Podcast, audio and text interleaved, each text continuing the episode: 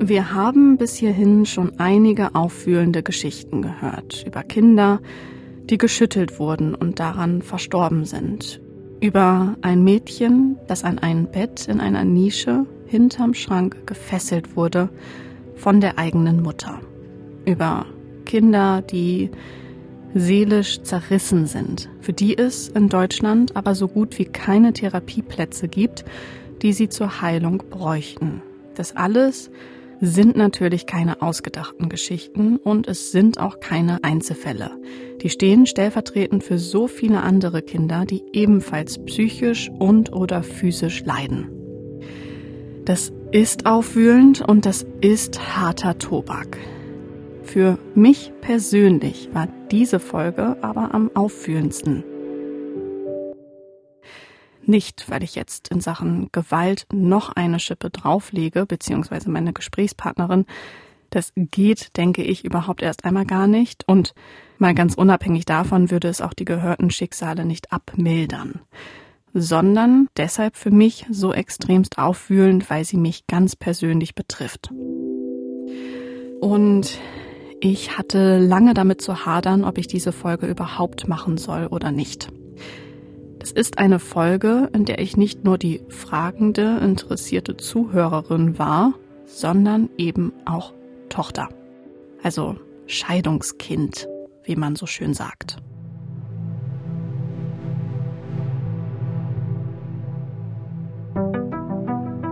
Kind im Blick. Folge 5. Wie es umkämpft wird. Trennungskinder.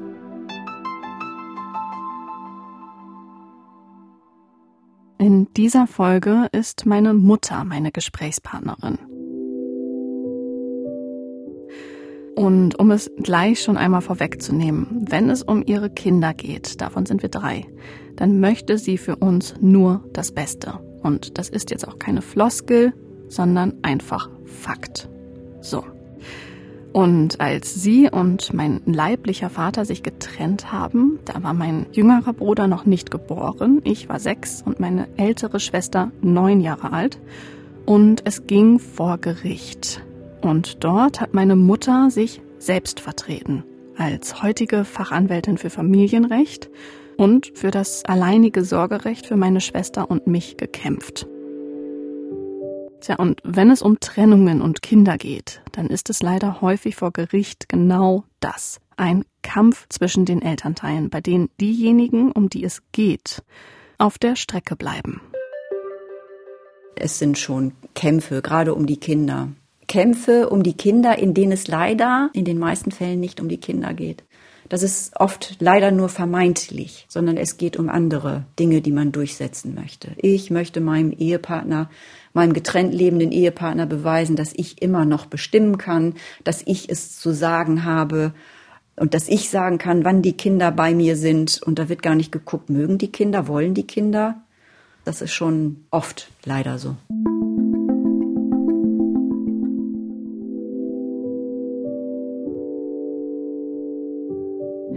Was Eltern machen können, um ihre Kinder vor, bei und nach Scheidungen zu schützen, also wie sie sie auffangen können, ohne dass sie sich zwischen den getrennten Elternteilen zerreißen müssen.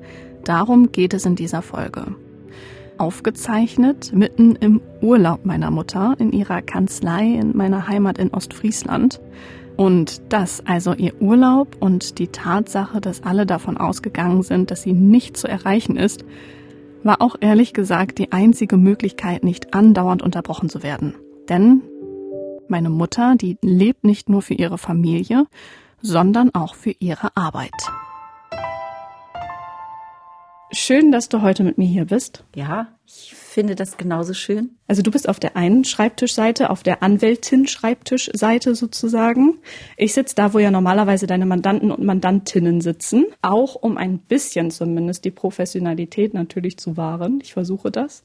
Aber auch, weil ich diesen Ort eigentlich mit dir als hart arbeitende, zielstrebige Anwältin verbinde. Und man muss ja auch sagen, Mama, dass dieser Urlaub, den du ja eigentlich gerade hast, auch dazu führt, dass es hier aussieht wie geleckt. Also ich bin hier vorhin reingekommen und habe gesagt, wo bitte sind deine ganzen Akten?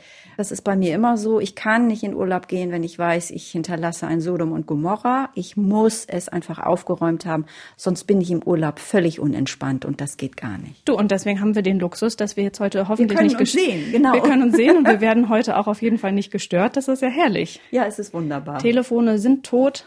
Das Einzige, was zwischendurch mal bimmeln kann, ist eine wundervolle Uhr. Eine kleine, die hier an der Wand hängt. Ja, das ist eine Glasenuhr. Die Ja. hatte man an Bord eines Schiffes und die schlug immer zum Wachwechsel entsprechend Glasen. Siehst du? Und Schiff Norden. Wir sind mitten in Ostfriesland. Wir sind eigentlich hier, wo ich auch aufgewachsen bin. Und wenn ich dich im Büro besucht habe, war eigentlich immer ganz, ganz viel los. So Und ist du- das. Wie lange, wie viele Stunden arbeitest du? So Oh. kann man das sagen? Oh. Wie viele solltest du arbeiten und wie viele Na, ich arbeitest du mal so, tatsächlich? ich komme, wenn ich also, ich sag mal, ich fange um neun an und bin so gegen 20 Uhr abends zu Hause. genau, also ganz wenig. Ganz wenig. Also höchstens sechs. ganz wenig. Höchstens sechs Stunden. Kannst du überhaupt sagen, wie viele Fälle du ähm, ja mit sogenannten ähm, Scheidungskindern abarbeitest, wenn man das so negativ ausdrücken kann? Hast du damit täglich zu Ich habe tun? da ständig mit zu tun. Also doch täglich. Ich kann durchaus sagen täglich, weil es ist ja auch so, wenn du einen neuen Fall hast, ist es ja mit der ersten Besprechung nicht getan, sondern die Fälle begleiten dich teilweise, gerade wenn sie höchst streitig sind, durchaus schon mal über einen Zeitraum von zwei bis drei Jahren. Ich hatte einen, wenn ich das kurz äh, so als Beispiel sagen kann, streitigen Sorgerechtsfall, der begann, als das Kind drei Jahre alt wurde. Ich habe den Kindesvater vertreten, weil die Mutter jeglichen Umgang verweigert hat. Das hat vier oder fünf Richter verschlissen und ging über einen Zeitraum von, ich will jetzt mal schätzungsweise sagen, sieben Jahren. Und da ging es um das Sorgerecht oder worum? Also, nee, da ging es eigentlich, eigentlich nur, in Anführungsstrichen nur, um das Umgangsrecht. Das wurde völlig verweigert, trotz positivem Gutachten für den Kindesvater, für meinen Mandanten, äh, hat sich die Kindesmutter völlig dem versagt und es ist alles wirklich ganz, ganz, ganz schief gelaufen alles. Du, und bevor wir darüber sprechen, was eigentlich tatsächlich alles, wenn es um Kinder und Jugendliche geht, Mhm. vor Gericht schiefgehen kann, fände ich das super, wenn wir genau das mal einmal ganz kurz klären, wenn wir darüber sprechen, nämlich Sorgerecht und Umgangsrecht. Ja, viele vermischen und vermengen das und sagen, ich möchte das Sorgerecht, weil ich möchte ja mein Kind sehen.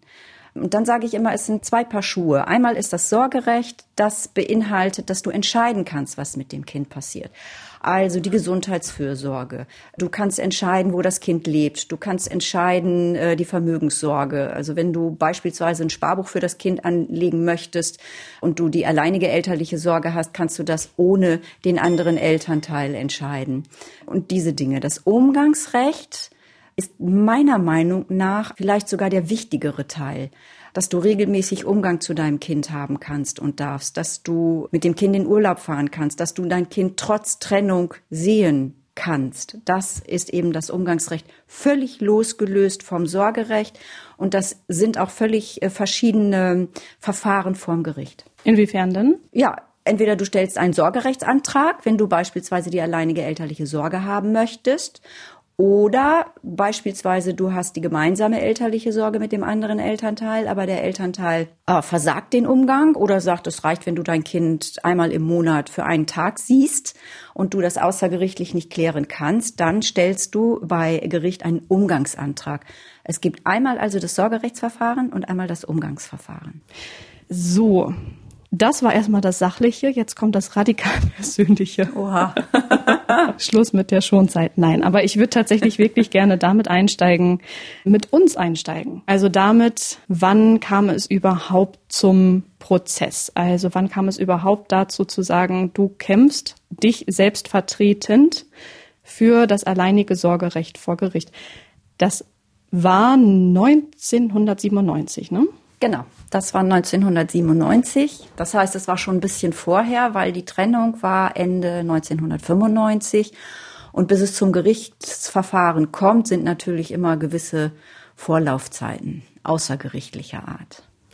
Vorlaufzeiten heißt auch sowas wie, man muss ja, wenn man sich getrennt hat, ein Jahr lang warten, bis man sich überhaupt scheiden lassen darf. Ne? Ja, grundsätzlich ja, es sei denn, es sind äh, besondere Gründe gegeben. Also wenn allerhöchste Gewalt im Spiel ist, wenn Alkoholmissbrauch im Spiel ist, wenn Bedrohungen im Spiel sind, dann stelle ich schon mal für meine Mandantinnen meistens einen Härtefallantrag und dann muss nicht das Trennungsjahr abgewartet werden.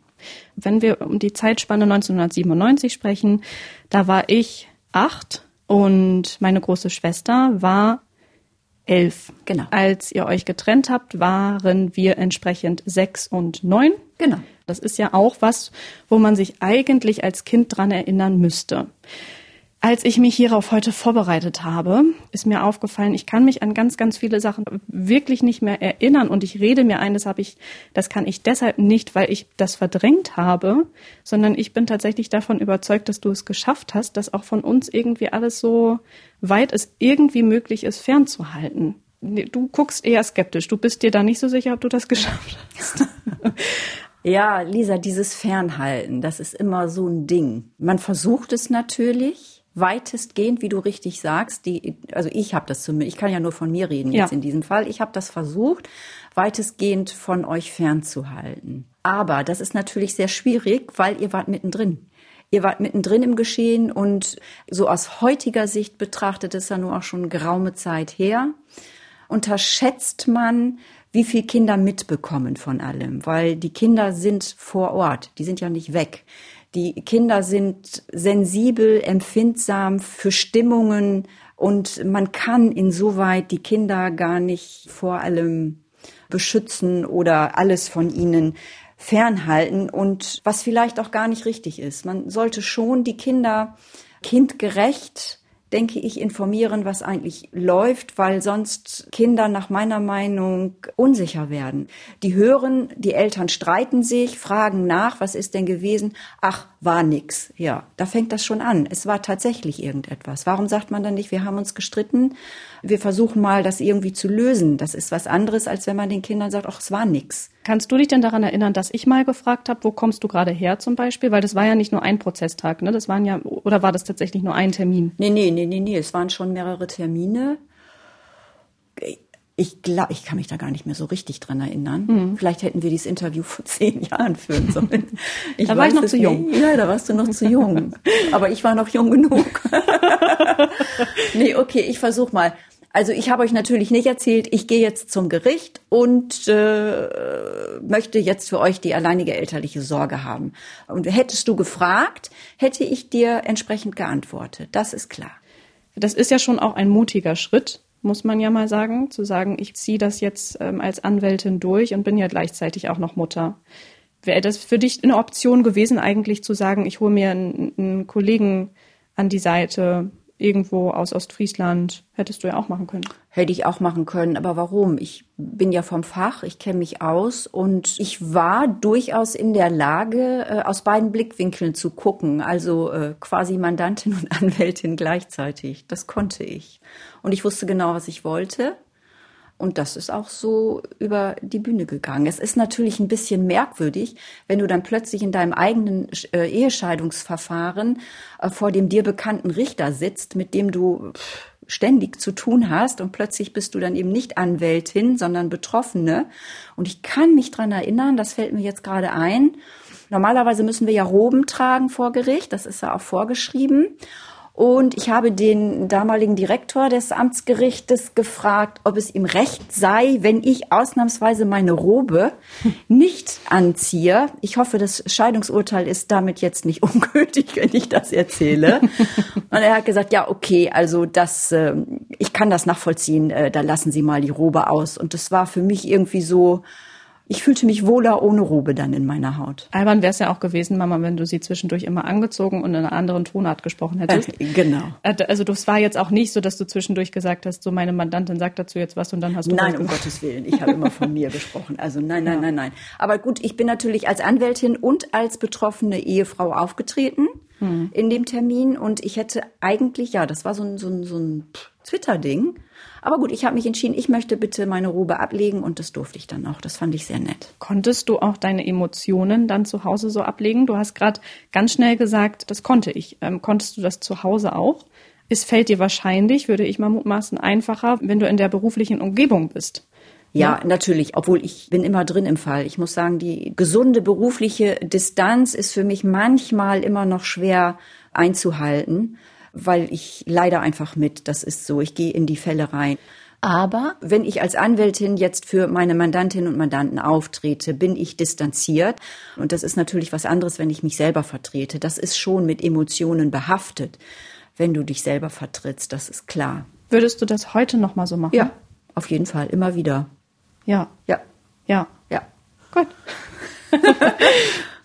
ich bin dann, wenn es um meine Lieben geht und meine Lieben, seid eben ihr alle, bin ich Löwin. Dann kämpfe ich und es ist eigentlich ein Luxus gewesen, dass ich für euch und für mich selber kämpfen konnte. Ich musste das niemandem anderen überlassen. Ich durfte das selbst. Das ist schon gut gewesen, weil ich wusste ja letztendlich auch genau, wie es so läuft.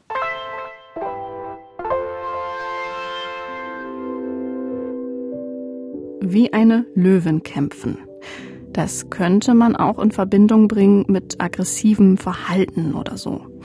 Aber wer meine Mutter kennt, der weiß, so ist es überhaupt nicht gemeint sondern wie eine Löwin kämpfen, das heißt, sie lässt nichts und niemanden an uns herankommen, wenn wir darunter leiden würden. Sie steht zu und vor uns, immer vorausgesetzt, dass wir das möchten. Und wenn nicht, dann steht sie eben hinter uns. So oder so beschützt sie uns wie eine Löwin. Und dazu gehört auch, dass wir offen miteinander reden. Also wenn Probleme da sind, wenn wir uns unwohl fühlen, dann wird das bei uns angesprochen und nicht heruntergestuckt. So ist das bei uns. Und da passt das eigentlich so überhaupt rein gar nicht ins Bild, dass ich, bevor ich mich auf diese Folge vorbereitet habe, noch nicht einmal wusste, in welchem Jahr meine Eltern sich haben scheiden lassen, geschweige denn, wie lange das Ganze gedauert hat. Nicht, weil meine Mutter mir das aktiv verschwiegen hat, ich habe sie einfach nie gefragt. Warum eigentlich nicht? Ich glaube, ganz viele Jahre deshalb nicht, weil ich gar nicht wissen wollte, wie meine Eltern sich auch offiziell, also vor Gericht, getrennt haben, sondern mir stattdessen gewünscht habe, dass alles wieder gut wird. Also nicht, dass sie wieder zusammenkommen. Weil meine Mutter ja recht schnell ihren jetzigen Mann kennengelernt hat und der auch für mich ganz schnell zum Papa wurde und es auch heute offiziell nach meiner erwachsenen Adoption ja ist dass mein leiblicher Vater und meine Mutter wieder zusammenkommen, das stand nicht auf meinem Wunschzettel. Wohl aber, dass alle an einem Tisch sitzen und sich wohlfühlen und zusammen lachen und Spaß haben können. Das weiß ich noch. Das war wirklich viele Jahre lang ein fester Geburtstags- und Weihnachtswunsch von mir. Friede, Freude, Eierkuchen und alles ist gut. Aber so funktioniert das in der Praxis nicht. Also wird gestritten oder gekämpft um die Kinder vor Gericht. Und wenn es um das Umgangs- und Sorgerecht früher, also auch 1997 ging, dann hatten Frauen, also Mütter, einen ganz eindeutigen Vorteil. das, was du damals gemacht hast, war, das alleinige Sorgerecht anzustreben. Und bei meinem leiblichen Vater war es so, dass er eigentlich das geteilte Sorgerecht, sagt man, ne? Gemeinsame das, das, Sorgerecht. Okay, mhm. das gemeinsame Sorgerecht, aber eben nicht das alleinige Sorgerecht gefordert hat. Und damals hast dann du im Laufe des Verfahrens dann das alleinige Sorgerecht erhalten. Mhm, das war noch eine andere rechtliche Situation, eine andere äh, Ausgangslage 1997 als heute. Ich habe einen Antrag gestellt, die alleinige elterliche Sorge auf mich zu übertragen und wenn dann seitens des äh, Jugendamtes und auch des Gerichtes ein Zerwürfnis zwischen den Elternteilen festgestellt wurde, dann war das per se so, dass dann dem Antrag stattgegeben wurde. Und das war in unserem Fall so. Genau. Und wäre das heute so noch möglich? Nee, heute ist es anders. Heute ist es im Grunde genommen so, dass man gar nicht über das Sorgerecht befinden muss im Rahmen eines Ehescheidungsverfahrens. Also wird kein Antrag gestellt, verbleibt es auch nach der Scheidung, nicht nur nach der Trennung, sondern auch nach der Scheidung bei der gemeinsamen elterlichen Sorge. Möchte einer von beiden die alleinige elterliche Sorge haben, dann muss man einen entsprechenden Antrag stellen und das Gericht muss gucken, entspricht das dem Kindeswohl, wenn denn ein Elternteil die alleinige elterliche Sorge bekommt. Das heißt also, man muss schon vortragen, aus welchen Gründen ist es wichtig für das Kindeswohl, wenn ein Elternteil die alleinige elterliche Sorge bekommt. Um das mal runterzubrechen, wenn sich heute zwei Menschen trennen, die Kinder haben, wenn ich dich jetzt richtig verstanden habe, ist es automatisch so, dass sie sich das Sorgerecht teilen, wenn jetzt niemand einen Antrag ja, stellt. Natürlich. Ich gehe mal jetzt von dem klassischen Fall der verheirateten Elternteilen aus. Ja. Also eine Familie, Mutter, Vater und Kinder. Und die Eltern trennen sich und stellen dann irgendwann auch einen Scheidungsantrag. Über das Sorgerecht wird gar nicht gesprochen. Dann erfolgt lediglich der Hinweis des Gerichtes, falls es Probleme geben sollte hinsichtlich des Sorgerechtes und des Umgangsrechtes, dann setzt euch bitte mit dem Jugendamt in Verbindung und versucht das zu klären. Über das Sorgerecht wird nicht befunden. Das verbleibt dann automatisch bei beiden Elternteilen. Okay. Also, mal ganz plump gefragt, war das für dich damals ein Vorteil, dass du die Mutter warst. Wäre das was anderes gewesen, äh, wenn du der Vater gewesen wärst? Ich denke schon, dass 1997, ja, die gesetzlichen auch, aber auch die gesellschaftlichen Voraussetzungen wirklich andere waren als heute. Man hat ja wirklich auch in den letzten Jahren gerade versucht, die Rechte der Väter zu stärken das ist eben auch ja so, dass der gesellschaftliche Wandel ja auch vom Gesetzgeber auch aufgegriffen werden muss und gerade im Familienrecht immer wieder angepasst werden muss. Und wenn du dir heute die jungen Familien anschaust, ist es ja auch so, dass die Väter zunehmend auch im Haushalt tätig sind als noch früher, äh, sich um die Kinder kümmern und es hat eine ganz andere gesellschaftliche Struktur heutzutage als damals noch man hat ja auch finanziell ne, andere Möglichkeiten mit dem Elterngeld. Das Elterngeld ist ja durchaus. Also das Elterngeld ist ja auch wirklich eine Sache, war ja auch unter anderem gewollt, dass man auch junge Väter mit einbezieht in die Kindererziehung. Die äh, Väter haben ja auch die Möglichkeiten, Elterngeld in Anspruch zu nehmen und äh, sich dann um die Kinder zu kümmern. Das ist also aus meiner Sicht eine ganz tolle Sache.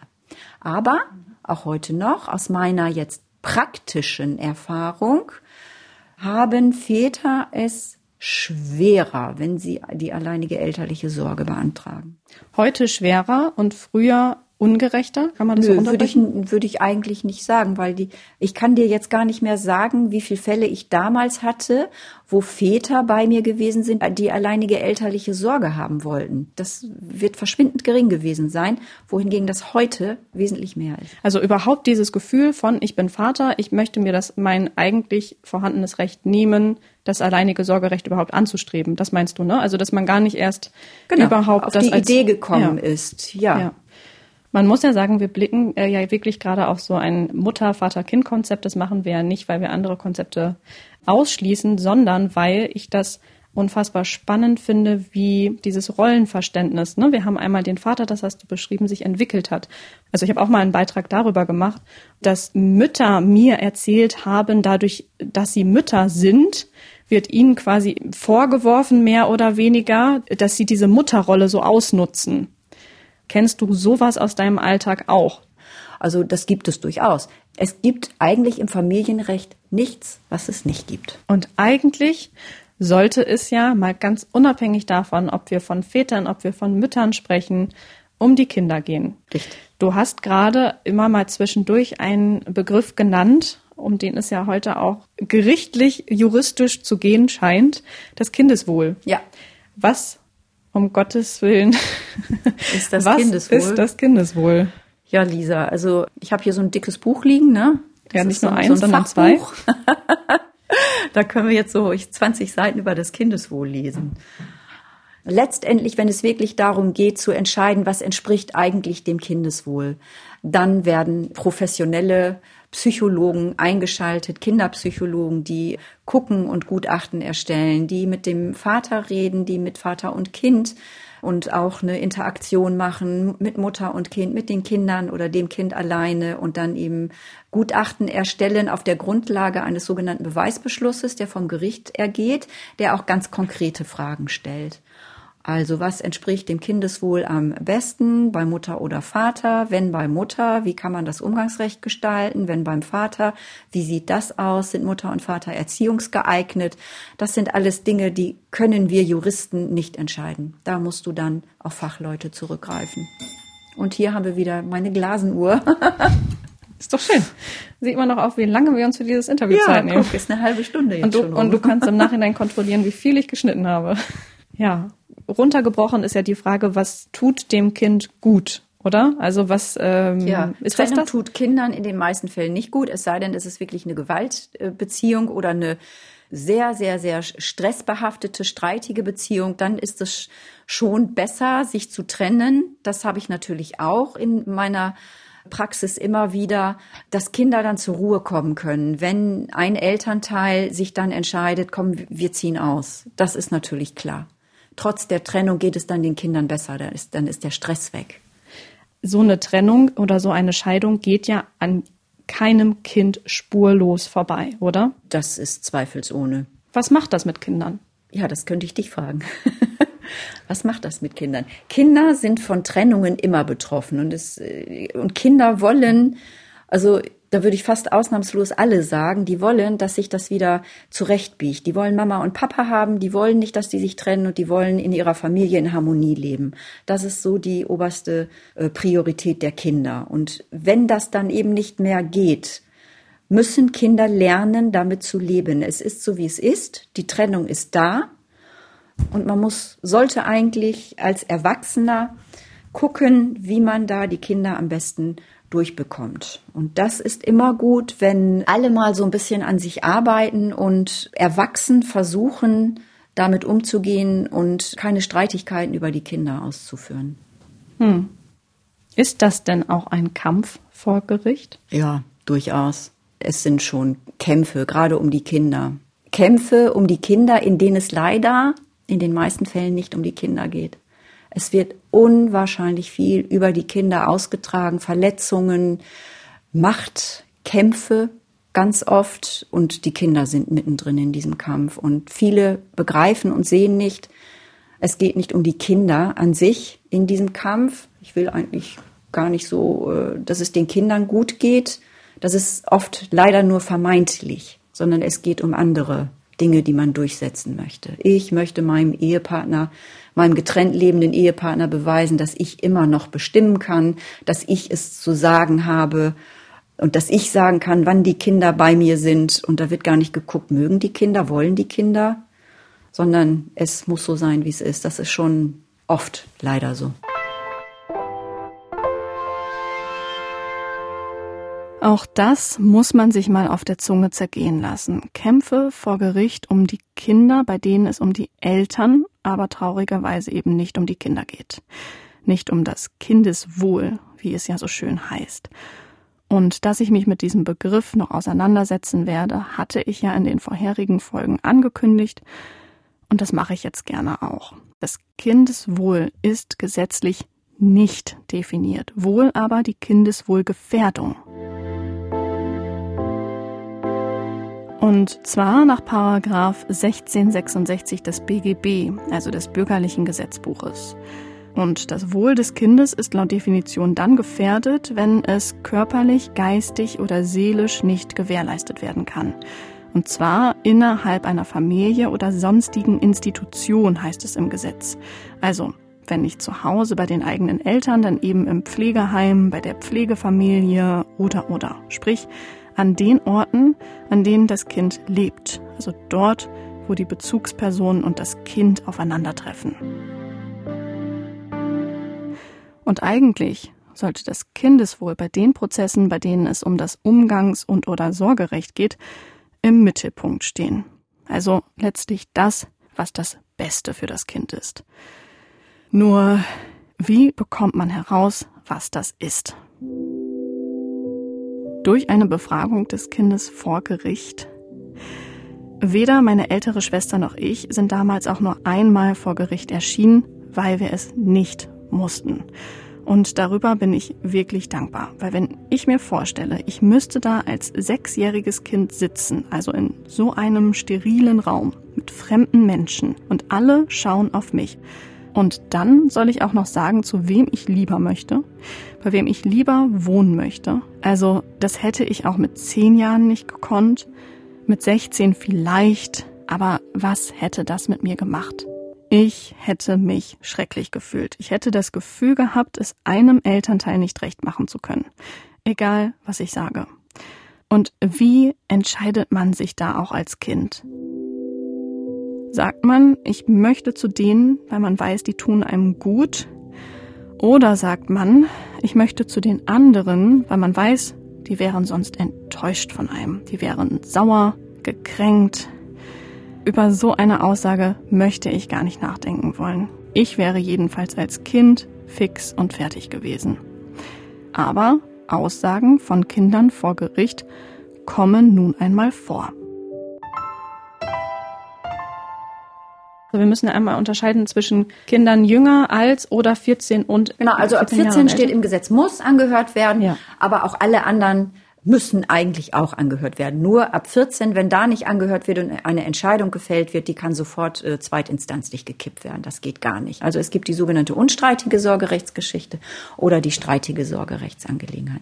Wenn es sich um eine streitige Sorgerechtsangelegenheit handelt, dann musst du auch unter 14 anhören. Kritisch wird es, wenn die Kinder ganz klein sind. Also im Kleinkindalter, ich sag mal so bis zwei, drei Jahre ist das sehr, sehr schwierig, ein Kind anzuhören. Aber auch da gibt es natürlich spielerische Möglichkeiten, mal äh, zu gucken, wie ist das Kind drauf, wie spielt das mit mir. Und ab drei, vier Jahren findet eigentlich immer eine Anhörung statt. Also es gibt tatsächlich Kinder, die genau wissen, was sie wollen und die auch sagen, ich möchte der Richterin das so sagen. Die Und das schon mit drei? hier. Nee, nee, nee, mit drei noch nicht. Nee. Ich würde mal sagen, also ich habe so aktuell einen Fall, da ist das Mädchen elf Jahre alt, die weiß ganz genau, was sie will. Die wollte auch zum Gericht und die wollte auch der Richterin sagen, im Moment hat sie keinen Bock auf ihren Papa aus ganz speziellen Gründen. Und sie möchte erstmal, das war ein, ein Umgangsverfahren, sie möchte jetzt erstmal Ruhe haben und zu sich kommen und ihren Papa erstmal gar nicht sehen. Und die war so überzeugend, dass auch die Richterin gesagt hat, das ist wirklich die glasklare Meinung dieses Kindes. Das ist so okay. Und es wird dann natürlich nicht gegen den Willen des Kindes entschieden. Ähm, Die Kindesanhörung, jedenfalls wird das hier so praktiziert, bei unseren hiesigen Gerichten, finden immer an einem gesonderten Termin statt oder vor der Verhandlung. Also ich war als Anwältin noch nicht bei einer Kindesanhörung dabei, weil ich Ach. bin ausgeschlossen. Wenn ein Kind angehört wird, ist nur die Richterin oder der Richter dabei. Verfahrensbeistand heißt also Anwältin des Kindes oder Anwalt des Kindes und das Kind selbst. Alle anderen, auch die Eltern, haben dann nichts zu suchen, auch das Jugendamt ist dann nicht dabei, sondern nur diese drei. Das ist natürlich für Kinder eine äußerst schwierige Situation. Stell dir vor, du bist, was weiß ich, zehn Jahre alt, das Kind wird dann befragt und soll sich dann entscheiden. Also das ist schon sehr schwierig. Das wird auch verlangt tatsächlich. Nein, natürlich nicht. Das wird nicht verlangt. Du sollst dir als Richter oder Richterin eine Meinung bilden. Du kannst natürlich auch spielerisch irgendwas machen. Du wirst ein Gespräch anfangen und erstmal allgemein versuchen, einen Kontakt zum Kind herzustellen, um dann ganz vorsichtig zu versuchen herauszubekommen. Du fragst natürlich nicht das Kind, wo willst du leben, bei Mama oder bei Papa, nun mach mal eben schnell und entscheide dich. Das ist ja so geht das ja nicht, sondern man versucht ja schon ein Gespräch mit dem Kind äh, hinzubekommen, um dann aus dem Gespräch heraus erfahren zu können, was will das Kind eigentlich. Aber das ist ja schon trotzdem, wie du auch sagst, dieser Weg alleine dahin, dieser Weg zum Gericht, um sich da erstmal hinzusetzen. Das ist ja schon eine, und muss ja schon eine unfassbare Stresssituation sein. Klar ist es. Das wissen aber die Gerichte natürlich auch und berücksichtigen das oder sollten das berücksichtigen. Ja, klar. eben. Also, weil das würde ja natürlich, ja, herrlich. Also, das würde ja natürlich voraussetzen, dass jeder Richter und jede Richterin ganz einfühlsam ist und auch ganz viel Zeit hat. Ja, Hat man das? Ich denke schon. Also ich denke schon, dass die Anhörungen nicht im Sekundentakt stattfinden, sondern dass man da schon eine angemessene Zeitspanne einplant. Das denke ich schon. Also ich habe so eine Kindesanhörung noch nie unter zeitlichem Stress miterlebt. Und du bist dann in solchen Fällen dann auch draußen vor der Tür mit dabei? Also warten dann diejenigen, die nicht mit rein dürfen, dann vor der Tür? darf man das rein theoretisch also machen? Also ich bin nur mit dabei, wenn das anschließend äh, zum Termin kommt nach der Kindesanhörung. Das ist, hängt von der zeitlichen Planung der Gerichte ab. Wenn jetzt äh, ein Kindesanhörungstermin meinethalben nachmittags um 15 Uhr stattfindet und am nächsten Tag erst der Termin in der Sorgerechtssache, bin ich auch erst am nächsten Tag dabei. Das ist ja schon mal ein Schritt zu sagen, wir versuchen die beteiligten Elternteile nicht mit in den äh, Gerichtssaal zu nehmen, wenn das Kind aussagt, um vielleicht dafür Sorge zu tragen, dass der Stress ein bisschen minimiert ist. Aber dürften sich die Eltern auch vor die Tür stellen, rein theoretisch? Ja, sicher, weil die Kinder werden in den meisten Fällen ja von einem Elternteil gebracht. Der Anhörungstermin wird allen bekannt gegeben, das heißt, es können beide Elternteile erscheinen. Ja. Oftmals ist es auch so, dass einige sich freuen und sagen, oh, das ist ja klasse, der Termin passt mir perfekt, dann sind die Kinder gerade zu Besuch bei mir und dann kann ich sie so ein bisschen vorbereiten. Hm. Klar. Und damit passiert. wären wir dann bei dieser Instrumentalisierung und wie viel genau. Input gibst du deinem Kind, ne? Es gibt ja auch dieses schöne Bild von dem kaukasischen Kreidekreis. Also bei diesem Theaterstück von Bertolt Brecht. Ja. In dem Fall geht es um zwei Mütter. Bei der einen Mutter ist das Kind aufgewachsen, sie ist aber nicht die leibliche Mutter. Und die andere Mutter ist eben die leibliche Mutter, hatte aber zum Kind wesentlich weniger bis gar keinen Kontakt. Und letztlich ist so das Ende vom Lied. Drei Glasen das kleine Drama. Fünf Glasen noch, dann findet der Wachwechsel statt. Das war jetzt der Trommelwirbel sozusagen. das Ende vom Lied. Achtung, Achtung. Ist ja da, dass die Mutter, die das Kind mehr liebt, in der Lage ist, das Kind loszulassen. Im wahrsten Sinne des Wortes in dem Fall, weil beide da stehen und um das Kind ziehen und versuchen es aus einem Kreis herauszuziehen. Deswegen heißt es ja Kreidekreis. Und die Mutter, die sagt, oh, das tut meinem Kind weh, ich lasse es jetzt los, dann diejenige ist, die eigentlich streng genommen verloren hätte, aber dann das Kind zum Schluss gewinnt. Ist das jetzt ein bisschen weit hergeholt, das auf die Situation zu beziehen und zu sagen, je weniger man versucht, seine eigene Meinung dem Kind aufzubürden, desto mehr liebt man sein Kind in Trennungs- und Scheidungssituationen oder kann man das so einfach gar nicht sagen? Das ist ganz witzig, dass du den kaukasischen Kreidekreis ansprichst, Lisa, weil ich gerade jetzt vor kurzem einem Mandanten von mir, einen Vater, den ich vertrete, diese Geschichte erzählt habe. Hm. Die haben beide so an den Kindern gezerrt, die leben bei der Kindesmutter. Der Kindesvater hat sich allerdings um die Kinder auch gekümmert, sehr, weil er arbeitslos war und Zeit hatte. Die Kindesmutter ist dann, ohne den Kindesvater zu informieren, umgezogen, hat die beiden Kinder mitgenommen. Er ist dann irgendwann nach Hause gekommen und hat gesehen, Mutter und Kinder sind weg und wusste erst gar nicht, wo die sind. Das war natürlich für ihn eine sehr schwierige Situation, zumal er eine sehr, sehr enge Bindung an beide Kinder hat. Dann ging die ganze Sache los mit einstweiligen Anordnungsverfahren, Sorgerechtsübertragungen, Umgangsverfahren. Und es wurde so an den Kindern herumgezerrt. Das war mhm. ganz furchtbar. Bis dann in einem äh, Verfahren im letzten Jahr der Kindesvater zu unserer aller Überraschung beim Gericht verkündet hat, wisst ihr was? Ich verzichte jetzt auf mein Umgangsrecht. Ich möchte auch nicht mehr das Sorgerecht haben. Ich kämpfe nicht mehr. Ich gebe auf für meine Kinder. Ja. Ich ertrage das nicht mehr, aber ich sehe, meine Kinder gehen daran kaputt. Das war natürlich auch ein zweischneidiges Schwert, weil was macht es mit den Kindern, wenn sie dann sehen, den Vater, zu dem sie eine sehr, sehr enge Bindung haben, gibt sie auf. Boah, das ist ganz schwierig. Also das war, da, wir haben uns alle ganz sprachlos. Ich war auch nicht vorbereitet. Ich habe dann noch um eine Unterbrechung gebeten und dann nochmal mit dem Mandanten geredet. Aber ich konnte ihn auch verstehen. Er war wirklich nach mehreren Jahren des Kämpfens, da haben wir wieder diesen Begriff des Kampfes, er konnte nicht mehr, er war am Ende seiner Kräfte und er hat gesehen, das zerreibt meine Kinder derartig, ich lasse sie in Ruhe, ich gebe auf. Und das ist dann auch so geschehen. Das ist dann auch so geschehen. Das ist ja. dann nicht so ausgegangen, wie ich es gerade erzählt habe, und der Vater hat dann die Kinder bekommen. Also bekommen Nein. in Anführungszeichen. Nein, er hat gut, wer liebt, lässt los und die äh, Pflegemutter erhält das Kind, weil äh, sie ist die wahre Liebende, sie zehrt nicht an dem Kind. Nein, er hat ja hier wirklich gesagt, ich höre auf zu kämpfen, ich will nicht mehr.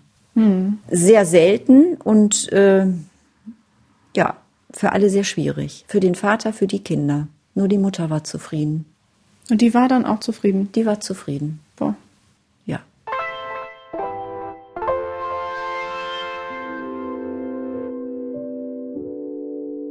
Ja, was soll man dazu noch sagen? Ich kann eigentlich nur Fragen in den Raum werfen. Also fühlen sich die Kinder von ihrer Mutter wertgeschätzt und respektiert wäre eine? Und welche Beziehung werden sie überhaupt zu ihr und auch zu ihrem Vater so aufbauen können? Und das sind Fragen, die man sich abgeändert so häufig stellen könnte. Denn alles andere setzt ja voraus, dass sich Eltern komplett zurücknehmen und das Wohl ihres Kindes in den Mittelpunkt stellen. Nur passiert das viel zu selten. Und damit wären wir wieder bei dem Begriff des Kampfes vor Gericht. Und den können übrigens natürlich auch Paare, die nicht verheiratet sind oder waren, ausfechten. Also auch dann haben beide ein Recht auf Sorge und Umgangsrecht. Das einmal kurz erklärt. Sind, sagen wir mal, Mutter und Vater nicht verheiratet, ist es so, dass der Vater für das gemeinsame Sorgerecht die Vaterschaft anerkennen lassen muss. Sind sich beide Eltern dann einig, geben sie in diesem Zusammenhang auch eine gemeinsame Sorgeerklärung ab. Damit wäre das dann durch eine entsprechende Urkunde vom Jugendamt außergerichtlich geregelt. Sollte diese gemeinsame Sorgerechtserklärung nicht abgegeben werden, kann der Kindsvater auch einen Antrag bei Gericht stellen, also dass ihm die gemeinsame elterliche Sorge zugesprochen wird. Und natürlich hat auch ein nicht mit der Mutter verheirateter Vater ein Recht auf Umgang mit dem Kind. Soweit der Kampf auch nicht verheirateter Paare vor Gericht. Meiner Meinung nach sind Eltern aber nicht die einzigen, die am Kind zerren können, wenn sie ihre Interessen in den Vordergrund stellen. Meine Mutter hat es ja angesprochen. Das Jugendamt ist Entscheidungssituationen beteiligt, der sogenannte Verfahrensbeistand. Dann gibt es ja noch Richter und Richterinnen natürlich, dann auch die Anwälte und Anwältinnen. Bei all denen lohnt sich ein kurzer Überblick. Wer hat welche Funktion und oder sollte idealerweise welche Funktion Entscheidungsverfahren, in denen Kinder beteiligt sind, haben und welche nicht.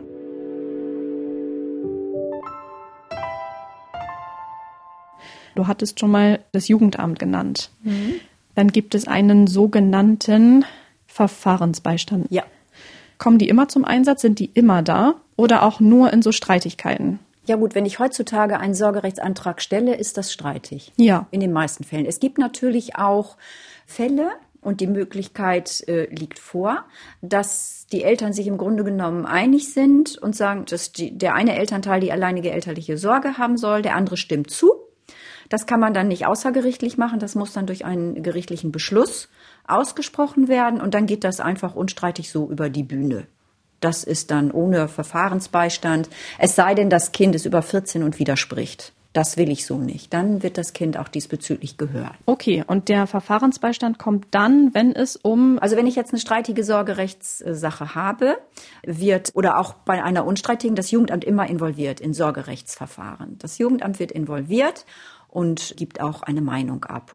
Verfahrensbeistände sind entweder Juristen, Anwälte, die dem Kind als Anwalt des Kindes beigeordnet werden oder aber auch oftmals entsprechend fachlich vorgebildete Sozialpädagogen, die machen sich vor der gerichtlichen Verhandlung einen Überblick über die Situation, heißt sprechen mit den Kindern und auch mit den Eltern, schreiben einen Bericht und geben auch eine Stellungnahme ab. Aber ohne spezielle Ausbildung haben zu ja, müssen? Genau ohne speziell auf die familiären äh, Aspekte eingehen zu können. Ja, du kannst dann als Anwalt, ob du nun Ahnung hast oder nicht, aber gut, das werden Familienrechtler genommen und äh, die sind natürlich drin im Thema. Und die schließen sich natürlich auch mit den Jugendämtern kurz, können mit den Schulen kurz Rücksprache halten oder mit den Kindergärten.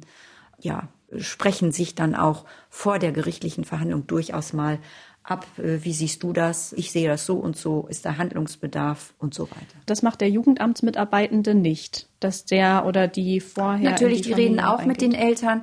Manchmal ist es sogar so, dass die Familien oder die Kinder, um die es geht, schon jugendamtsbekannt sind seit mehreren Jahren.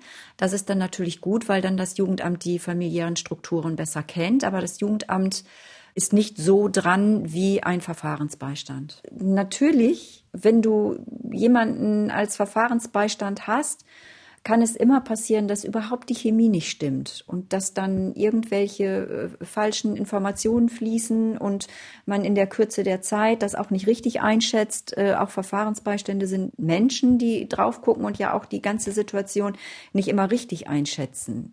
Aber gut, was ist richtig, was ist falsch? Es kann natürlich sein und kommt auch vor, dass das Jugendamt vehement eine Meinung vertritt, die letztendlich auch vom Gericht nicht mitgetragen wird. Also es gibt wirklich Gutachten, die ich nicht nachvollziehen kann. Die sind überlastet. Und es gibt natürlich auch, ja, wie soll ich mich jetzt ausdrücken? Dünnes Eis. Dünnes Eis ist das jetzt. Also gut, ich sage das mal so, es gibt Gutachten, die lese ich, das sind dann 30, 40, 50 Seiten und ich schüttel wirklich nur den Kopf und ich denke, nee, ne, das gibt's jetzt nicht. Wie kommt der oder die Gutachterin zu diesem Schluss? Es gibt Gutachten, da bin ich hoch erfreut. Das ist ein guter Weg. Das ist so oder so. Also per se alle Gutachten sind natürlich nicht immer so, wie ich es mir wünsche. Gut, aber das ist ja dann tatsächlich auch Teil deines Berufes, in der Lage zu sein, deine Grenzen, die du ja als Anwältin hast, die anzunehmen, was anderes bleibt dir ja oft gar nicht übrig und sich da emotional auch von zu distanzieren, oder? Natürlich, Emotionen haben dann da nichts zu suchen. Wenn ich jetzt beispielsweise ein Gutachten bekomme, schicke ich das meinem Mandanten oder meiner Mandantin zu und wir setzen uns dann anschließend hin und besprechen das ganz ausführlich und ich gebe eine Stellungnahme ab am Gericht. Dann findet die Verhandlung statt und ich kann noch mal die Meinung, die ich mit meinem Mandanten oder meiner Mandantin besprochen habe, vehement vertreten. Ich werde natürlich gehört. Das wäre ja noch, noch schöner, wenn das nicht so wäre. Und ich kann natürlich auch alles dran setzen, einen Gutachter zu überzeugen. Klar. Da bin ich dann gefragt. Ich sitze ja nicht nur rum und begleite, sondern trinkst Tee. Ne? Ich muss ja auch ein bisschen was tun. Aber hast ja eben auch mit Urteilen äh, zu tun wo du vielleicht dann hier auch sitzt und dir denkst, das ist jetzt nicht der Idealzustand für das Kind, ganz unabhängig davon, wen und welche Seite du vertreten hast. Aber wenn man nur auf das ja, Kind schaut. Ja, natürlich. Ja. Es ist, kommt natürlich auch vor, dass hier Mandanten sitzen, die etwas fordern. Und wenn ich mir eine Meinung gemacht habe, ich denke, pff, das wird schwierig. Also stehe ich dahinter ja oder nein? Und wenn ich merke, dass, dass ich da das überhaupt nicht vertreten kann, das ist aber, also in den vielen Jahren, in denen ich als Familienrechtlerin tätig bin, höchstens ein, zweimal passiert, dass ich dann sage, es wäre mir wirklich lieber, Sie würden sich anderweitig vertreten lassen, weil ich komme da nicht hin, was Sie wollen. Also das wird dann aber besprochen. Wenn man das Bild noch weiter spinnt, dann sind es ja nicht nur die Elternteile, die an dem Kind oder den Kindern zerren vor Gericht, davor, danach, sondern ja eben auch der Verfahrensbeistand, das Jugendamt, der Richter oder die Richterin. Idealerweise nicht. Idealerweise sind die fast unsichtbar. Aber auch die haben ja ihren Anteil daran, dass das Kind zusätzlich belastet wird, oder?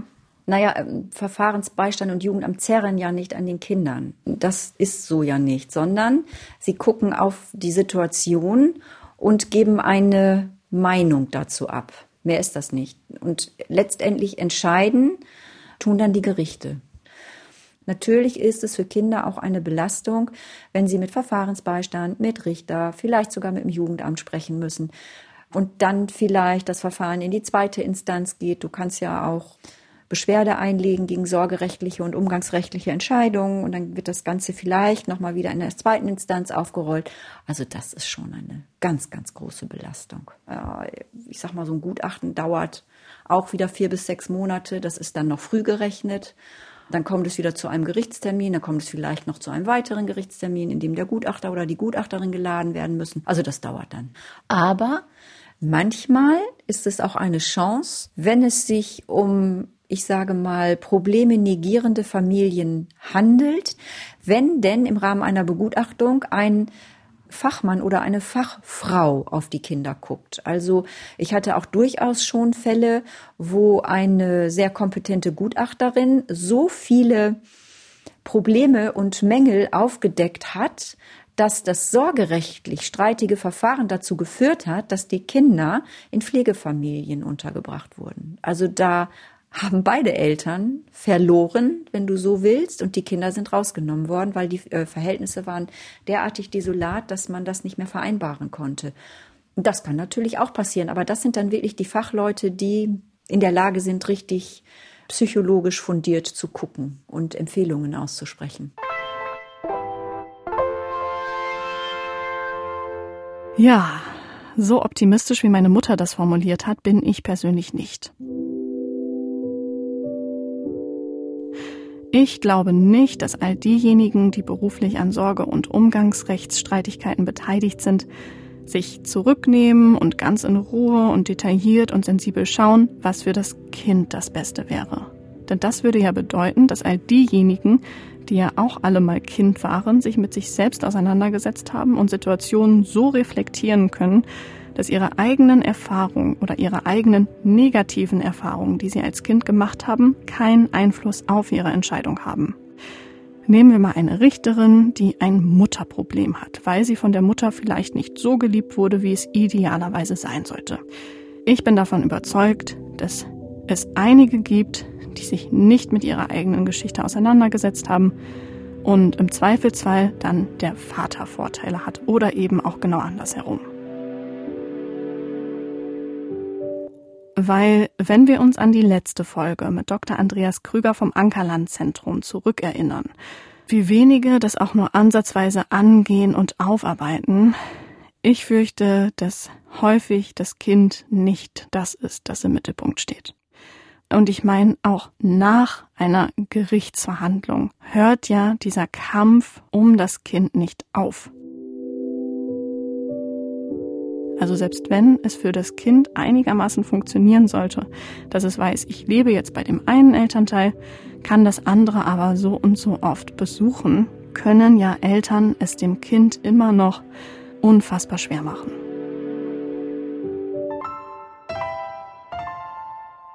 Im Idealfall steht das Kind vor, während und nach den Prozesstagen im Mittelpunkt. Das ist der Idealzustand. Das ist der Idealfall, ja. Wie ist das denn mit solchen Verfahren dann zu vereinbaren, wenn man auch darüber spricht, oder mit solchen Lösungen in Anführungszeichen zu vereinbaren, wenn man darüber spricht? Es gibt ja auch Wechselmodelle. Ja, ja. Wechselmodelle. Okay, also oh Gott, alles in deinem Urlaub. Ich kann ja auch beispielsweise sagen, die Tochter, um die es jetzt geht, oder der Sohn, um den es geht, kommt von montags bis mittwochs zur Mutter, von donnerstags bis sonntags zum anderen Elternteil. Dann muss das Kind das mitmachen. Dann packt das jede Woche die Tasche und zieht immer von A nach genau, B. Genau, genau. Also, wenn die Eltern das so entscheiden, ja. ohne dass das Gericht involviert wird und sich vielleicht sogar super gut verstehen, gehen wir mal vom Idealfall aus, weil ein Wechselmodell rein im, im rechtlichen Sinne ist ein klassisches Wechselmodell pari pari, das heißt 50 Prozent bei dem einen Elternteil, 50 Prozent bei dem anderen. Das wird dann in den meisten Fällen wochenweise gemacht. Dann haben die Kinder in dem einen Haushalt ein Kinderzimmer und in dem anderen Haushalt ein Kinderzimmer. Also die leben quasi in zwei Haushalten. Von den Gerichten, gerade in letzter Zeit, wird das sehr wohlwollend betrachtet, ein Wechselmodell, wenn es denn dann funktioniert. So erhält man natürlich den Kindern auch den Alltag mit dem anderen Elternteil. Das hat Vor- und Nachteile an meiner Reaktion gerade eben, als du gefragt hast und ich einmal so gesagt habe, oh je, die Wechselmodelle. Mhm. Wenn du meine persönliche Meinung hören möchtest, Immer. ich bin kein Freund von Wechselmodellen, weil wenn ich mir vorstelle, ich müsste als Kind wochenweise da wohnen und dann in dem anderen Haushalt wohnen, wäre das für mich persönlich, also ich versuche das mal, mich da so reinzuversetzen, wäre das für mich persönlich stressig. Ich wäre in keinem Haushalt richtig zu Hause. Ich finde das ganz wichtig, wenn ein Kind einen Lebensmittelpunkt hat von dem aus es dann auch agieren kann, also besuchen kann, hingehen kann, Ferienzeiten verbringen kann. Und du sagtest vorhin, wir leben hier mitten in Ostfriesland, das ist eine Kleinstadt und wenn beide Elternteile hier auch wohnen und auch in der Nähe wohnen, ab einem gewissen Alter können die Kinder per Rad hinfahren und besuchen. Das ist überhaupt gar kein Problem, aber sie haben ihr Zuhause. Das halte ich für wichtig. Aber gut, das ist meine ganz persönliche Einstellung. Äh, ich weiß, dass viele das nicht teilen, sondern sagen, also äh, Wechselmodelle sind doch eigentlich der Idealfall, weil dann trotz der Trennung beide Elternteile gleichermaßen den Kindern bleiben. Gut, und fragen müsste man in diesem Zweifelsfall ja wirklich die betroffenen Kinder. Aber wenn du sagst, wenn man die Kinder von getrennten Elternteilen fragt, so eine Antwort kommt wie, ich möchte mir, ich wünsche mir eigentlich, dass meine Eltern sich wieder vertragen und wieder verstehen. Inwiefern kann man da überhaupt unterscheiden, das, was das Kind mir jetzt sagt, ist auch das, was das Kind denkt, oder das ist eben das, was ein Elternteil dem Kind vorher eingebläut hat? Manipulationen, ob bewusst oder unbewusst, finden natürlich immer statt. Hm. Ne? Also da brauchst du als betreuender Elternteil, der dem anderen Elternteil die Kinder gibt, eigentlich nur schwer zu atmen und die Augen nach oben zu ziehen und sagen, oh Gott, ist schon wieder Freitag. Das reicht, um dem Kind zu signalisieren, ich bin damit, was du jetzt machst, nämlich mit dem Besuch beim anderen Elternteil nicht einverstanden. Es nervt mich. Ja. Schon kommt das Kind in Konflikte, weil ja. eigentlich möchte es ja den beiden Eltern entsprechen, kann es aber nicht. Der eine Elternteil ist genervt, weil das Kind zum anderen geht. Der andere freut sich zwar, aber zieht dann vielleicht auch die Augen hoch, wenn das Umgangswochenende wieder vorbei ist oder fragt aus, hat Mama schon einen neuen Freund und wie heißt er denn und wie ist er denn zu euch und so. Das hat alles überhaupt gar nichts bei den Besuchen äh, zu suchen. Da kannst du ja aus deiner Erfahrung auch sprechen. Bei uns ist es ja letztlich so ausgegangen anfangs, dass wir ja im Grunde alle zwei Wochen zu unserem leiblichen Vater am Wochenende gefahren sind. Wie groß ist da auch der Eigenlernprozess, dass man danach erstmal sagt, boah, okay, das Augenrollen ist dann eben jetzt zum Beispiel in dem Moment gekommen, weil perfekt ist da ja natürlich niemand. Nee, das ist richtig. Äh, ja. Also die Trennung damals, das wirst du auch trotz deiner jungen Jahre ja mitbekommen haben, äh, die erfolgte ja wenige Tage vor deinem sechsten Geburtstag die war sehr unschön und sehr schwierig. Trotzdem hatte ich wirklich die Bestrebung und auch den Wunsch, eure Beziehung zu eurem leiblichen Vater aufrechtzuerhalten, weil ich dachte, das ist wichtig und richtig. Und es war zwar dann so eine Regelung getroffen, alle 14 Tage. Und dann sind wir allerdings ja auch in die Nähe gezogen und ihr wurdet älter, so dass ihr mit dem Fahrrad auch besuchen konntet. Ja. Das war für mich überhaupt kein Problem. Überhaupt nicht. Das Problem war eher, euch so wieder ein bisschen einzufangen. Wenn ihr dann äh, wiederkamt, wart ihr äußerst schlecht drauf. Unfair gegenüber uns, weil irgendwelche äh, Dinge erzählt worden sind und ihr wusstet überhaupt gar nicht, wie ihr euch verhalten solltet. Und, und das war sehr, sehr schwierig. Mhm. Und auch da ist es ja eine fast eine Kunst oder eine Art von Selbstbeherrschung, die man entweder dann schon hat oder sich mal schnellstmöglichst für das Kind antrainieren muss. Dann zu sagen, so das geht jetzt nicht in meine Richtung, ich muss mich davon auch emotional distanzieren. Und das kann ich dir wirklich sagen, heute als 31-Jährige. Also irgendwann kommt dann einfach dieser Punkt, wo man dann selbst erwachsen ist und wo man selbst überhaupt erstmal spürt, wie anstrengend das damals für dich gewesen sein muss. Und das ist einem als Kind aber ja überhaupt nicht bewusst. Und als Kind ist man ja dann vielleicht auch froh, wenn man seine Emotionen dann herauskatapultieren kann, weil man weiß, hier fühle ich mich wohl, hier kann ich das alles genau. rauslassen. Und das dann zu schaffen, das als Mutter dann in dem Moment dreimal durchzuatmen, nicht persönlich zu nehmen und eben so eine Neutralität zu wahren. Ne? Mhm. Das, das ist auch, glaube ich, das, was du meintest, dass dir das mhm. wichtig war, neutral uns gegenüber zu sein, was mhm. eben meinen leiblichen Vater angeht. Für mich war das natürlich eine wunderbare Ausgangssituation, weil ich ja relativ schnell meinen jetzigen Mann kennengelernt habe und wir hundertprozentig an einem Strang gezogen haben und beide gucken konnten und natürlich mein Mann aus einer anderen Perspektive als ich. Wir also schon ganz gute Voraussetzungen hatten, auch auf euch zu gucken und ich riesengroße Unterstützung hatte. Und das Glück hat natürlich nicht jeder. Damit warst du als Mutter, sag ich mal, ja nicht allein. Ne? Genau. Ich war als Mutter nicht alleine. Ich hatte wirklich einen und habe nach wie vor einen sehr starken Mann an meiner Seite.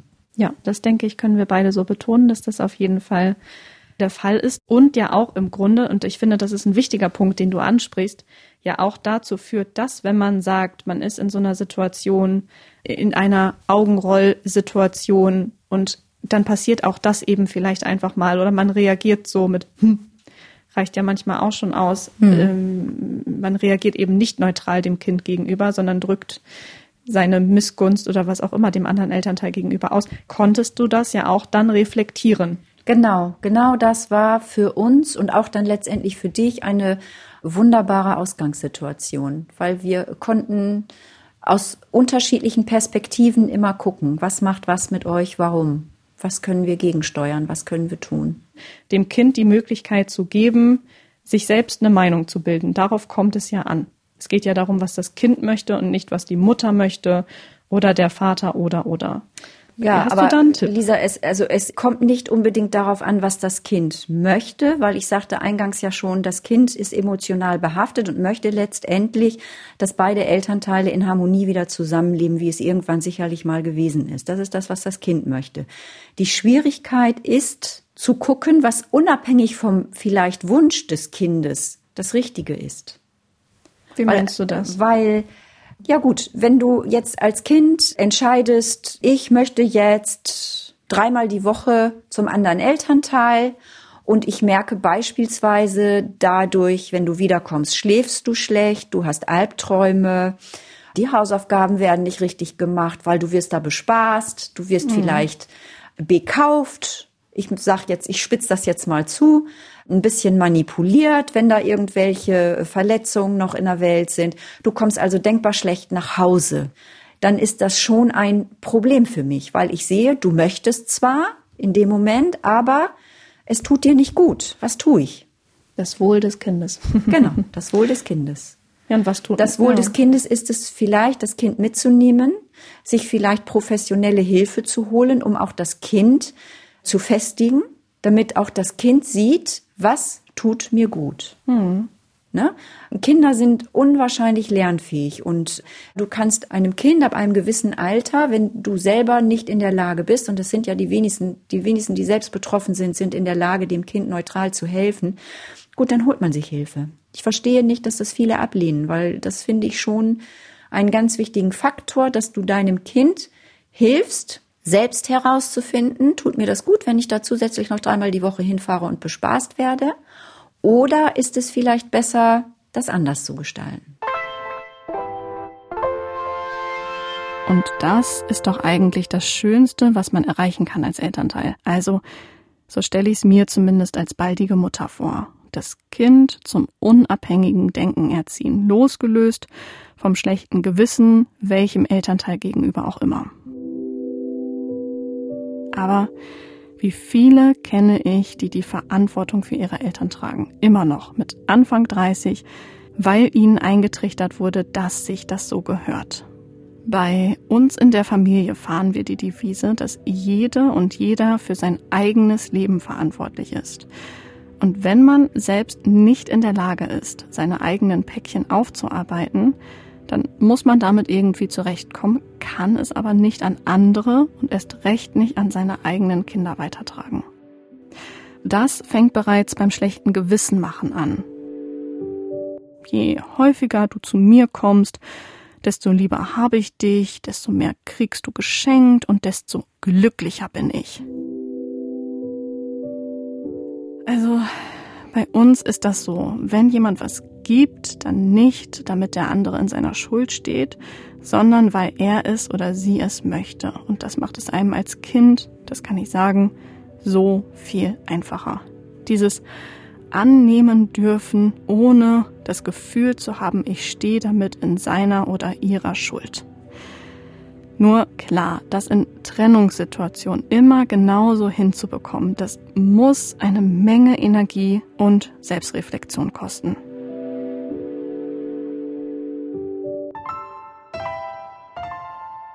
Wie lässt sich das zusammenfassen? Wie könnten Eltern versuchen, das eigene Kind in einer so belastenden Situation zu schützen? Ist die Lösung einfach sich zurücknehmen und für das Kind da sein, das Kind in den Mittelpunkt stellen? Das klingt immer alles so einfach, ne? Ja, sich selbst zurückzunehmen, das ist natürlich sehr schwierig in Trennungssituationen, weil jeder ist ja emotional behaftet und es sind hin und her Verletzungen, die auch ja die betroffenen Erwachsenen nicht einfach so beiseite schaffen können. Man ist ja selber in einer sehr großen Problemzone drin. Also mein Rat auch, den ich vielen meiner Mandanten gebe, ist, holt euch Hilfe. Wenn man sieht, dass man alleine aus diesem Geflecht von Problemen nicht mehr herauskommt, warum ist es denn schlimm, einfach zu sagen, ich nehme mir professionelle Hilfe, einfach um gucken zu können, wie ich diesen Weg gehen kann zum Wohle meiner Kinder und zu meinem Wohl. Das ist eigentlich der Dreh- und Angelpunkt. Wenn man eben nicht in der Lage ist zu gucken, was ist für meine Kinder, mein Kind am besten. Muss man sich halt professionelle Hilfe holen.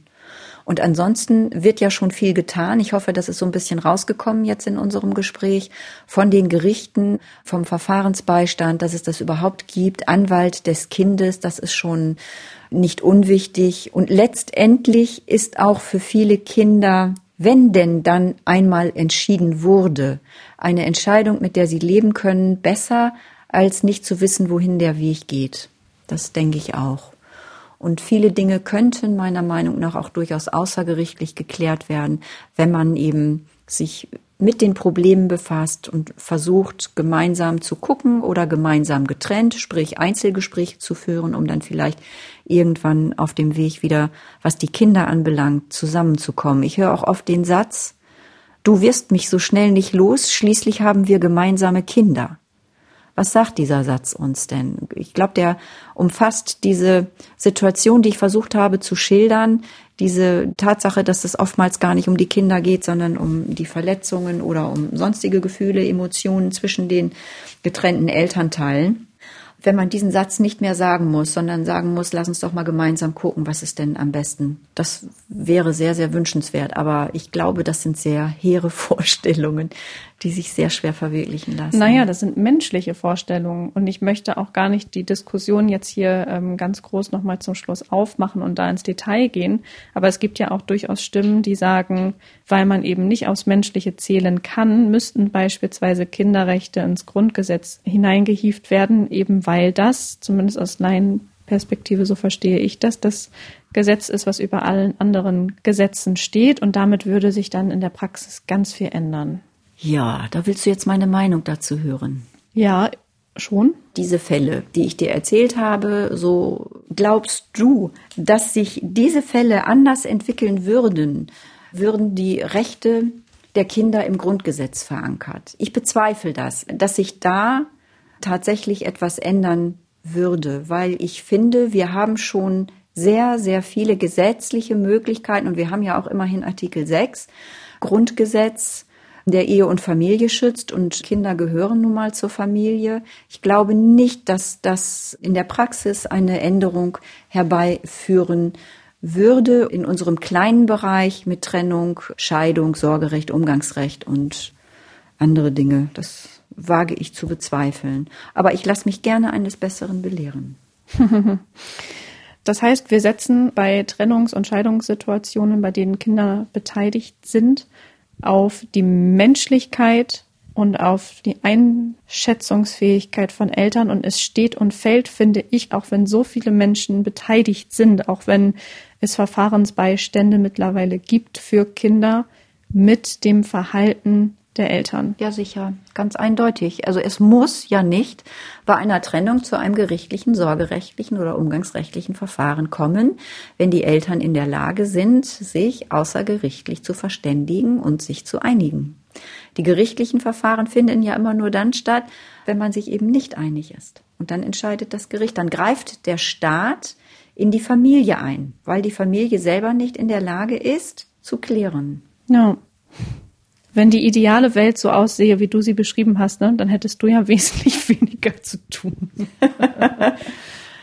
ja, das stimmt. Dann würde das hier immer so aussehen, Mama. Du hättest immer einen leeren Schreibtisch, der blitzeblank hier erstrahlt. Das wäre doch was. Das wäre doch was. Aber gut, die gibt's ja nun nicht, die ideale ja. Welt. Kannst du deshalb vielleicht sagen, was du dir als Fachanwältin für Familienrecht wünschen würdest von allen Beteiligten? Unabhängig davon, was du jetzt schon gesagt hast. Gibt es da etwas, wo du sagst, das sollte mit Kindern vor Gericht oder auch davor und danach passieren? Da fällt mir nichts ein. Ja. Ich habe im Grunde genommen alles das gesagt, und ich habe auch gesagt, was aus meiner Sicht wünschenswert wäre. Und es ist letztendlich ja so, wenn ein, für mich jetzt als Anwältin ein Verfahren abgeschlossen ist, also wenn eine Entscheidung gefällt wurde vom Gericht in Form eines Beschlusses, Urteile werden nicht mehr gefällt, seit der Reform 2009. Da wurden die Begrifflichkeiten geändert. Also es gibt keine Urteile mehr, sondern Beschlüsse. Wir gehen auch im Familienrecht nicht mehr in die Berufung, sondern in die Beschwerde.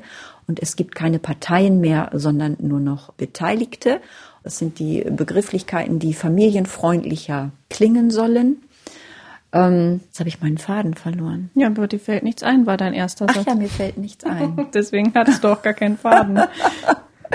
Jetzt weiß ich nicht, was ich sagen wollte. Ich habe mich mit den Begrifflichkeiten jetzt ein wenig durcheinander gebracht.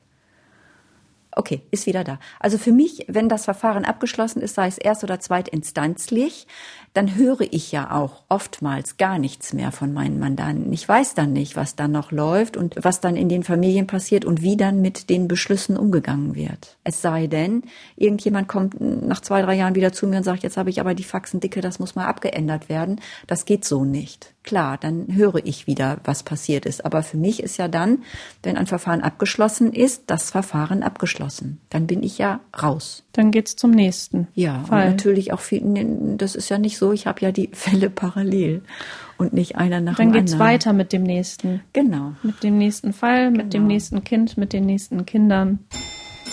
Und mit dem nächsten Glasen. Mit dem nun vorhandenen Schlussklang, kann man so ganz gut sagen. Haben wir über irgendwas nicht gesprochen?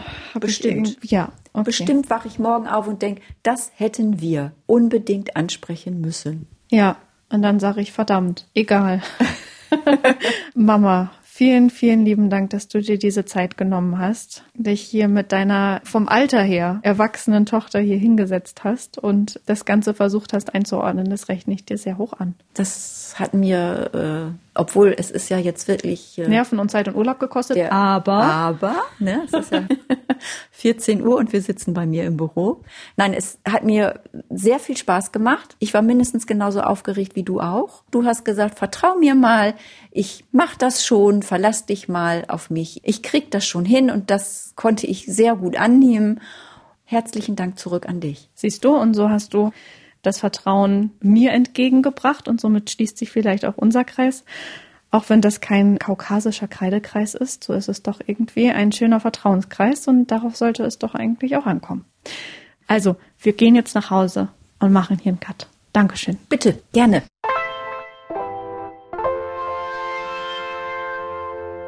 Ein Vertrauenskreis, der mit Sicherheit auch dadurch bestärkt wurde, weil wir wirklich schon eine Menge zusammen durchlebt haben. Also das macht all die Dinge, die passiert sind, nicht besser, aber das schweißt nun einmal zusammen, wenn man es gemeinsam angeht. Und so war und ist es auch bei Anne. Ich glaube, dass diese Zeit damals uns generell zusammengeschweißt hat. Es ist ein Rechtsstreit ja oder Sorgerechtsstreit. Ich rechne es ihm auch ganz hoch an, dass er eben damals gekämpft hat, dass er es sich nicht hat einschüchtern lassen, auch von den Gerichten damals, weil du hattest eben als Vater wenig Chancen. So.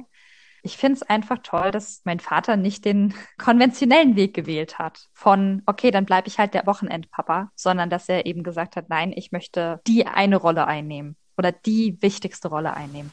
Das ist was, was mein Vater und mich auf jeden Fall, ich glaube, immer zusammenhalten wird. Also bei Anne war es genau andersherum. Übrigens nicht die Lehrerin aus Folge Nummer eins, sondern eine Studentin aus Magdeburg. Und bei ihr war es so, dass ihr Vater das alleinige Sorgerecht bekommen hat. Und zu ihrer leiblichen Mutter hat Anne seit Jahren keinen Kontakt mehr. Auch etwas, das ich kenne. Ich hatte es ja erwähnt. Ich habe mich vor gut zwei Jahren von meinem bis dato offiziell als Stiefvater geltenden Papa, also von dem neuen Mann meiner Mutter sozusagen, den sie schnell nach der Trennung mit meinem leiblichen Vater kennengelernt hat, Erwachsenen adoptieren lassen. Und das war für mich ein völlig logischer Schritt, weil auch wenn jetzt das Wort Papa oder Vater für mich eigentlich durch ist, ist er doch genau das für mich schon so lange gewesen. Und mit meinem leiblichen Vater und der ganzen Familie, die dahinter steckt, also väterlicherseits, habe ich seit vielen Jahren nichts mehr zu tun, weil ich den Kontakt abgebrochen habe. Und was das, also der Kontaktabbruch mit Kindern und Jugendlichen macht, darüber möchten Anne und ich ein wenig Klarheit verschaffen und aufräumen. Vorurteile beseitigen und die Insensibilität und das Unverständnis aufzeigen, das betroffenen Kindern und Jugendlichen durchaus, so haben wir es zumindest zum Teil erlebt, entgegengebracht wird, wenn sie sich dazu entschließen, den Kontakt zu einem oder zu beiden Elternteilen abzubrechen. Mehr dazu in der nächsten Folge, in Folge Nummer 6.